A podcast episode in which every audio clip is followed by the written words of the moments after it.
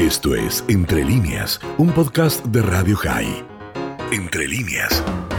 Seguramente usted escuchó que la República Argentina es el país que tiene más impuestos legislados, algo así como 66 impuestos.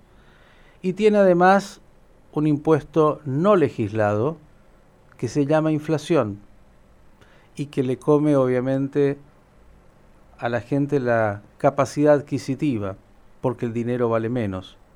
Uno de los pocos países que no ha podido o no ha querido, porque creo que hay mucho de eso, controlar la inflación. La inflación que significa que el valor de la moneda es eh, menor permanentemente porque no tiene respaldo. Y entiendo poco de economía, pero es fácil. O es que uno pide prestado y se endeuda y algún día tendrá que pagar, no como hace la Argentina, o que como no tiene dinero en términos de su costo operativo, el Estado, este elefantino, le da una maquinita, hace papelitos de colores, pero no tiene esos papelitos la posibilidad de un respaldo real. Más o menos creo que es así, pero ¿sabe qué? Le vamos a preguntar a un especialista.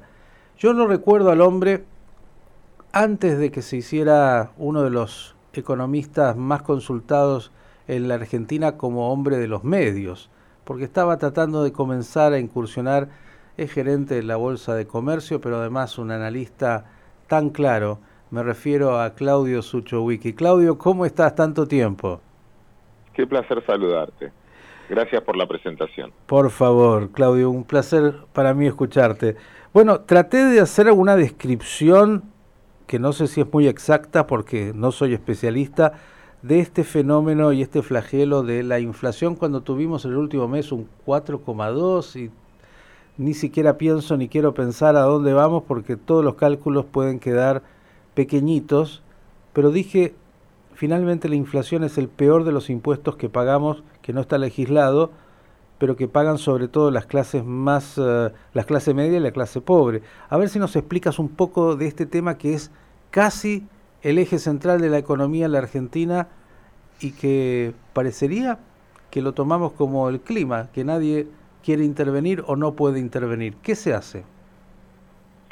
Eh, primero lo explicaste muy bien, eh, clarísimo, y falta ponernos de acuerdo en las cosas básicas para resolverlo. Muchos países lo hicieron, Japón, es un video que está dando vuelta, después te lo paso de Milton Friedman, mm. eso me pinta ideológicamente, pero es el que describió cómo fue el proceso en Japón y cómo lo resolvieron, e Israel, también con un acuerdo político poniéndose de acuerdo en las cosas básicas. La inflación, como bien decías, ¿por qué ataca a los más pobres siempre? Es muy fácil explicarlo. Las clases medias, medias altas, el 80% de sus gastos están en servicios gastas en el colegio de los chicos, gastas en el Yule, gastas en el club, gastas en eh, celular, medicina prepaga, eh, viajes, etc. Todo eso se llama bienes regulados. Y los bienes regulados este año subieron un 26%, porque no hubo aumento de tarifas, o hubo muy pocas, o porque el resto, medicina prepaga, etcétera, están completamente regulados. Quiere decir que mi, en Claudio, mi inflación es menor que ese 4,8% mensual. ¿Por qué? Porque solo el 20% de mis gastos van a alimentos o en productos no regulados. Mm. Las clases más bajas, más bajas, no tienen eh, country, Yule, colegio de los chicos, obra social, eh, o prepaga, etc.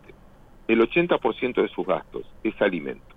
Y el alimento está subiendo a un ritmo mucho mayor y el no regulado, el que está en la economía informal, casi al nivel del 5% mensual, 6% mensual. Por eso el aumento del índice de pobreza.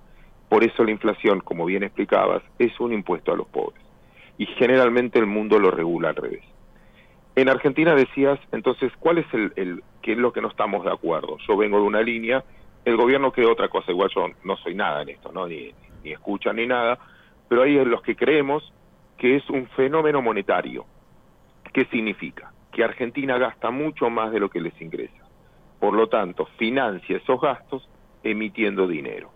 Cada vez hay más plata, más pesos, que vos también lo explicabas, es la pérdida del poder adquisitivo del dinero, cada vez hay más pesos con menos producción, con menos productos. Yo fabrico 300 pulóveres y tengo demanda por 400. O fabrico más o aumento el precio. Mm. Y en Argentina deciden aumentar el precio. Entonces, ¿eso por qué es? Porque el, gasto es muy alto y lo financio emitiendo. El gobierno anterior lo financió emitiendo deuda, con lo cual es emisión futura también. Mientras que vos tengas un déficit fiscal enorme, ese va a ser el problema y es la descripción de Israel, de Japón, etcétera. Para el gobierno no es eso. Para el gobierno no cree que es un fenómeno de, emisión. Por eso no estamos de acuerdo en las cosas básicas y es difícil la solución si todos no nos ponemos de acuerdo en fijar políticas hace 10 años. Cree que es porque hay empresarios inescrupulosos que suben el precio, etcétera. A lo cual vos le contestás, ¿por qué los supermercados generan solo inflación en Argentina? Si son las mismas marcas que están en todos lados del mundo. Porque los, los impuestos que paga un, no sé, un tipo que tiene una camionetita para, para distribuir, la nafta le subió 60% este año y las patentes 100%. Y esos costos dependen del Estado porque es todo impuestos, que el Estado no forma parte de la inflación. Cuando empezás a discutir eso y no nos ponemos de acuerdo, es se considera entonces que es un motivo político, porque no, no estamos de acuerdo. Y yo creo que en esa discusión estamos. Mientras que todos pensemos diferente, es difícil que la solución llegue a buen puerto. Entonces el industrial, en vez de aumentar la producción, en vez de invertir, en vez de arriesgar más, en que vos tengas cinco emisoras de radio, no una, que en vez de que que pienses en crecer, no solo en, tratar de mantener, mientras que esa sea la filosofía del privado, es muy difícil que esto avance. Perdón lo extenso de la respuesta. No, no, muy clara. Y, y, quiero agregarte, pues estamos en un contexto, Claudio, obviamente, de pandemia, lo cual, digo, ha alterado al mundo todo y a la Argentina le ha pegado de lleno, porque me parece que eh, a cada uno finalmente le pega de acuerdo a cómo venía. Es como cuando uno tiene una enfermedad, mm, depende de cómo estabas antes, si vas a tener la capacidad de sobrellevarla o, vas a estar grave o en algún momento desgraciadamente no vas a poder sobrellevarla. Digo, eh, la, la Argentina en este momento de pandemia está emitiendo, ya que entendí que algo así como 50 mil millones de pesos se emitieron en estos meses para ir conteniendo lo que es la, la realidad de tanta gente afectada. Y estamos hablando de aquellos que pueden recibir, porque la gran mayoría de, sobre todo de las clases eh, pobres, no tienen, bueno, no sé, ahí hay, toda una cantidad de planes, es tan complejo todo el, tema de cómo eh, sostener la situación social. Pero digo, esto finalmente, esta emisión, se va a ir a inflación sin duda, antes o después, ¿no? Sí, hay, hay, hay, mecanismos, porque si es una inflación, si esta emisión, por ejemplo, cuando pagaron el IFE o ayuda, es temporal, no forma parte, esto es un evento. Vos decís, bueno, el día de mañana yo estoy emitiendo para que la gente pueda vivir y comer estos meses, cuando termine la pandemia y vuelvan a trabajar, van a... ¿Qué es lo que pasó en el mundo? Estados Unidos se cansó de emitir, emitió hasta mucho más que la Argentina. Pero ¿qué pasó? Ya recuperó todo el empleo perdido, la economía el último trimestre creció al 9%, con lo cual empezaron a perder, a recaudar, es como que vos digas, ¿sabes qué? Eh, tengo que cerrar el negocio, pero después abro y todos los que no me compraron los 30 días que no abrí me vienen a comprar. Entonces, si yo tengo resto, aguanto y después voy a, viene la revancha del consumidor y me voy a armar. Todos los que nos están escuchando alguna vez le pasó de tener épocas de vacas flacas. Pero si tenés ahorros, si tenés, como decías vos, buena salud o ahorros, o te ayuda alguien, un familiar, el Estado en este caso, no es, es esa emisión es entendible, todos los países lo hicieron, pero después recuperás. Pero a eso, a eso me refería del gasto. Si vos tenés que el 50% de la economía es informal, ¿sabes cuánta gente total entre empresas, entre empresas y personas físicas pagan impuesto a las ganancias? No. Dos millones de personas. ¿Sabes cuántos pagan bienes personales? Declaran de más de dos millones de pesos, un millón de personas. Mm. Con lo cual, si sumando, no sé, suponete, superpone que haya tres millones de personas, dos millones y medio de personas que pagan impuestos directos, o sea, ganancias, etcétera. El resto pagamos todos indirectos, ¿no? IVA, eh, ingresos brutos, etcétera. Entonces vos decís, bueno, la economía formal en la cual el, eh, del, el Estado vive son el 20% de la población. para poner activa, mm. el 30% de la población, pues esto se sostiene en el tiempo. Entonces, lo que está generando cada vez es más pobreza y más dependencia del Estado. Puedes agarrar los países más pobres del mundo. No hace falta ir a ver otros países. Las, las provincias más pobres de la Argentina. ¿Cuál es la más pobre? Y fíjate su dependencia política. Mm. Formosa, eh, La Rioja, Santa Cruz. Pues sí, pero siempre eh, ganan los mismos. ¿Por qué? Porque se genera una dependencia hacia que el Estado te resuelva todo. ¿Y eso mejoró en el tiempo cada vez hay más pobreza? No, cada vez hay más pobreza. Cuando yo era chico, y vos eras chico, eh, cuando éramos chicos, marginal era el que el que no llegaba y, en, en Miyule había, no sé, cuatro o cinco personas que se les becaban o lo que fuera, pero eran minoría, el 10, 15, 20%. Hoy es al revés. Vos decís, te estoy diciendo que el marginal termina siendo el, que termina pagando. Y eso no, no es sostenible en el tiempo. Ahora es una distribución. Perdón. No, no, no, te, escuchaba y es tan claro. Digo, eh, parecería que, esta enfermedad la Argentina no la quiere, no la puede resolver, de los pocos países, y las recetas siempre son las mismas, ¿no? El gobierno intenta ahora contener la inflación y pondrá en marcha el observatorio de precios, y precios cuidados, observatorio de precios y todo esto, pero en realidad ninguna de estas recetas nunca ha funcionado y, lo que decías es tan claro, finalmente es, eh, bueno, producimos menos de lo que gastamos, un Estado que sigue gastando y gastando, eh, que nunca se ajusta el cinturón, el único que parecería que no vive en pandemia, y, la inflación que sigue siendo, decías, formosa, pero digo, tenemos ejemplos de muchos países, nombraste Japón, Israel, con grandes acuerdos, pero digo, no hay que ser genios. Eh, Chile, Uruguay, países que están aquí al lado, que, no conocen lo que es la inflación. Y digo, eh, ¿esto es solamente político o hay algo técnico que, tampoco podemos resolver? Yo creo que es social, o sea, la sociedad, eh, la política emerge de, una sociedad. Vos cuando haces un programa de radio eh, pensás en el oyente, mm. qué quiere escuchar mi oyente, el que te está sintonizando, por algo le pasás música en hebreo, por algo tocas temas comunitarios, porque le estás hablando a una franja de la sociedad en la cual vos potencias tu programa de radio. Eh, el político le habla a la sociedad lo que, el que cree que lo va a votar, entonces de la misma manera. Entonces, eh, yo insisto con lo mismo, yo cuando era chico, nada, mi, viejo murió cuando yo tenía, tenía 20 y pico, pero me, acuerdo 20, pero me acuerdo que la frase de mi viejo era, o estudias o trabajás, no hay una tercera opción o trabajás o estudiás. Decidí qué futuro querés. ¿Querés estudiar menos si me sacaba un 4? ¿no? ¿Querés dejar de estudiar? Anda a laburar. No, es hay una opción, no estudio, no laburo y que me mantenga el Estado. No, no es, no es el modelo con el cual vivimos hoy, desgraciadamente, no es el mensaje de muchos padres, generaciones. Bueno, pero eso es, mucho más profundo que político, porque es educacional. ¿Qué tipo de sociedad estamos generando? Bien, te voy a jugar... con este una, una, una apuesta nada más, porque yo sé que esta es la más odiosa y imposible en realidad.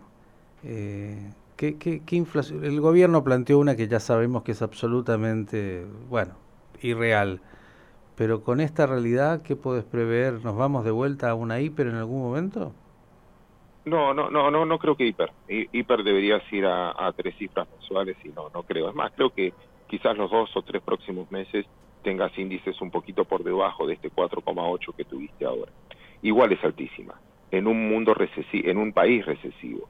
La sensación térmica de la inflación, por ejemplo, en el 2018, 2019, bueno, venís desde muchos años de inflación.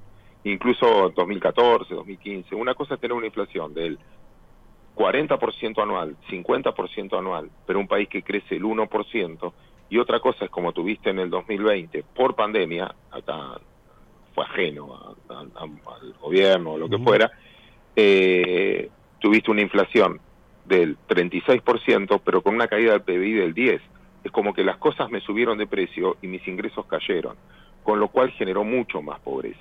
Primero la inflación, este impuesto terrible que pagan sobre todo los más pobres, y la marcha de la economía en la Argentina Claudio, gracias. Y, la próxima pregunta, decías, eh, en realidad la inflación también es cuando uno tiene menos productos frente a la emisión, a la cantidad de dinero, y eso hace que en lugar de haber una mayor producción, los precios vayan distorsionándose y subiendo.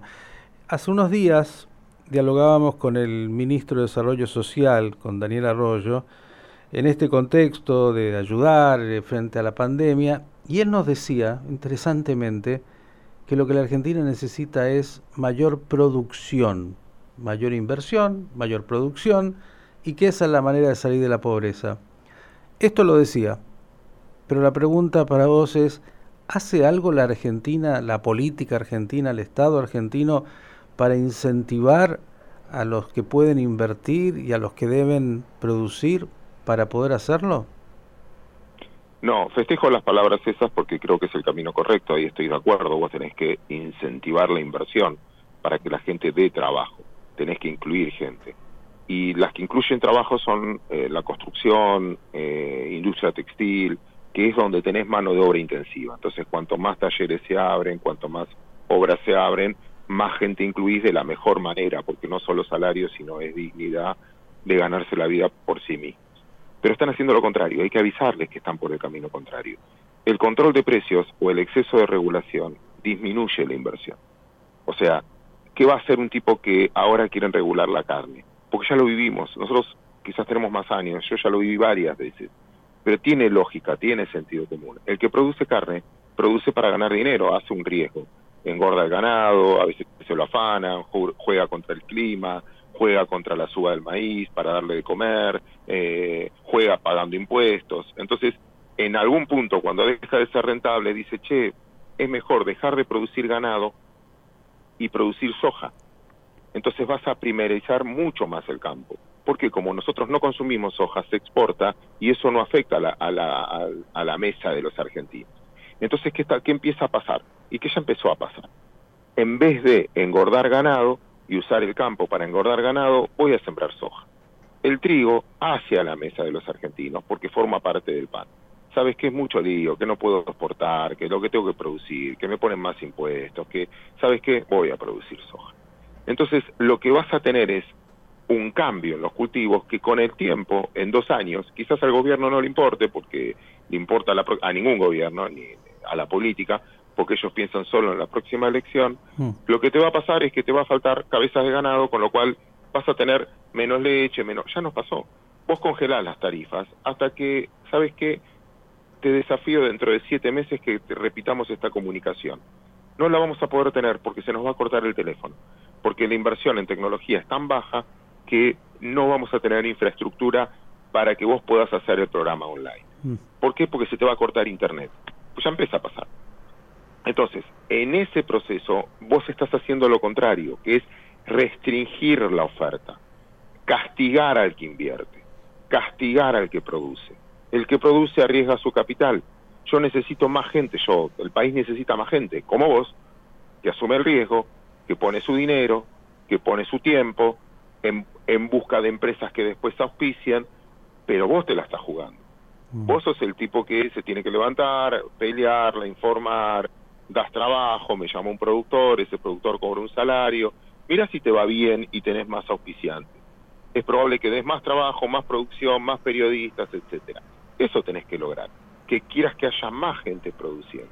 Lo que están logrando es exactamente lo contrario. Sí, tocaste justo eh, el rubro de la carne y ayer un impresentable, bueno, en realidad el viernes, eh, habló y escribió en un tuit de tres empresarios, además judíos, me refiero a, a Grocopatel, a Sigman y a Galperín, a quienes, bueno, no voy a repetir lo que ya hemos acá de alguna manera compartido y es público, eh, dijo que dos de ellos se ganaron todo el dinero, se fueron a Uruguay y el tercero, bueno, especula con las vacunas. Digo, estos tres empresarios que son emblemáticos, de los más exitosos, de hecho, Mercado Libre es la empresa más cotizada en, Latinoamérica, eh, en realidad uno dice, ¿responde solo a su estupidez y antisemitismo o es una visión respecto de los empresarios y esto de, bueno, el empresario es un perverso que que especula para ganar solamente dinero para él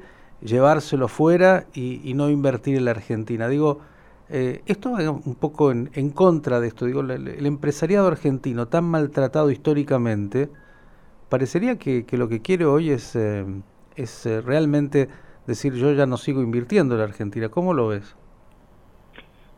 Y la pregunta es qué vamos a hacer nosotros al respecto, ¿no?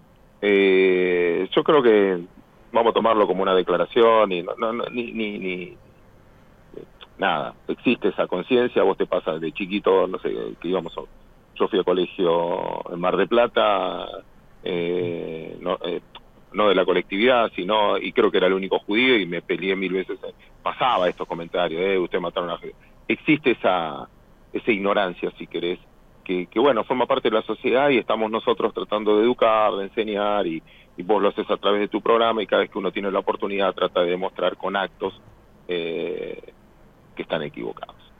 En, en, en ese proceso sí me, me identifico de otra cosa, diciendo, creo que es de Marcelo Birmacher la frase, ¿no? que hay muchas formas de ser judío pero ninguna de no serlo.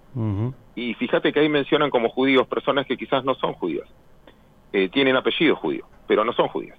Eh, o ellos no se declaran porque en el fondo es de vientre no judío y, y tiene una muy buena relación, se identifican, ayudan lo que pueden, etcétera. Pero fíjate como que quizás vos le preguntas a él qué religión profesas o, lo que fuera, ni siquiera eh, a muchos de los que mencionan muchas veces, eh, nada, tienen apellido. Eh, ya son matrimonios hechos y y, y, a lo que a lo que voy es que también es es como que buscan al enemigo, ¿no? A ese chivo expiatorio de la situación. Esto es lo que quería plantear, digamos, no quiero hablar de la fenomenología del antisemitismo, que sería muy compleja y, y, para otro espacio, pero digo, lo que están apuntando es contra empresarios exitosos, muy exitosos, que hacen y han hecho un aporte enorme a la Argentina, que pagan sus impuestos y todo lo que... Pero es como que el empresario en la Argentina está en otros países está muy bien visto y, evaluado como alguien justamente que hace un enorme aporte al desarrollo del país. Y acá muchos, y responde a una ideología, eh, ven en los empresarios casi como aquellos que explotan y que han hecho esta tragedia compartida del 50% de pobres. Entonces digo, ¿por dónde estamos yendo? Porque la economía finalmente es eso, lo que decía el Arroyo, lo que decías vos, desarrollo, producción, ¿Ves que hay incentivo para los empresarios? No, eh, claramente no, y menos, eh, lo vuelvo a repetir, eh, ya fijándote la, la pauta impositiva. pero vamos a los hechos, punto. Vamos a, los, a, lo concreto, sin opinar. Voy a los números, que es mi, mi formación de mercado. ¿Por qué mi salario vale mucho menos de lo que vale el salario de cualquier lugar? Haciendo lo mismo. y yo lo comparo todo el tiempo porque trabajo en una organización global. ¿Por qué tú, la publicidad que te paga alguien es un cuarto de lo que te pagan en la región la misma publicidad? Porque un jubilado acá gana mucho menos en términos reales, en litros de leche, te lo digo, no solo en dólares, te lo digo en, kilos de carne, de lo que gana cualquiera de la región. ¿Por qué mi casa está en venta y nadie me viene a llamar, ni siquiera para hacerme una contraoferta? ¿Por qué no? La propiedad creen que es cara, pero porque no hay contraoferta. Donde se negocia la propiedad es ¿por qué, todos los, ¿por qué se va Falabella y no hay comprador? ¿Por qué se van un montón de empresas y no hay el precio ya el problema ya ni siquiera que es barato, es que no hay comprador. ¿Y por qué? ¿Por qué un bono argentino está al 34% de paridad? De algo que vale 100 vale 34 y no hay comprador. Eso habla cuando tu precio, las cosas que vos haces valen menos que en la región. Entonces, si fuese tan bueno y fuese tan fácil, ¿por qué no fabrican ellos? ¿Por qué no producen ellos? Si fuesen tan honestos esa industria de la carne, ¿por qué tiene tantas causas? ¿Por qué hay cuadernos con los empresarios? ¿Por qué hay millones de cuadernos? Porque la única manera de hacer negocios es con el Estado y coimeando al Estado. Entonces vos generás también una, un lugar, una formación de empresarios.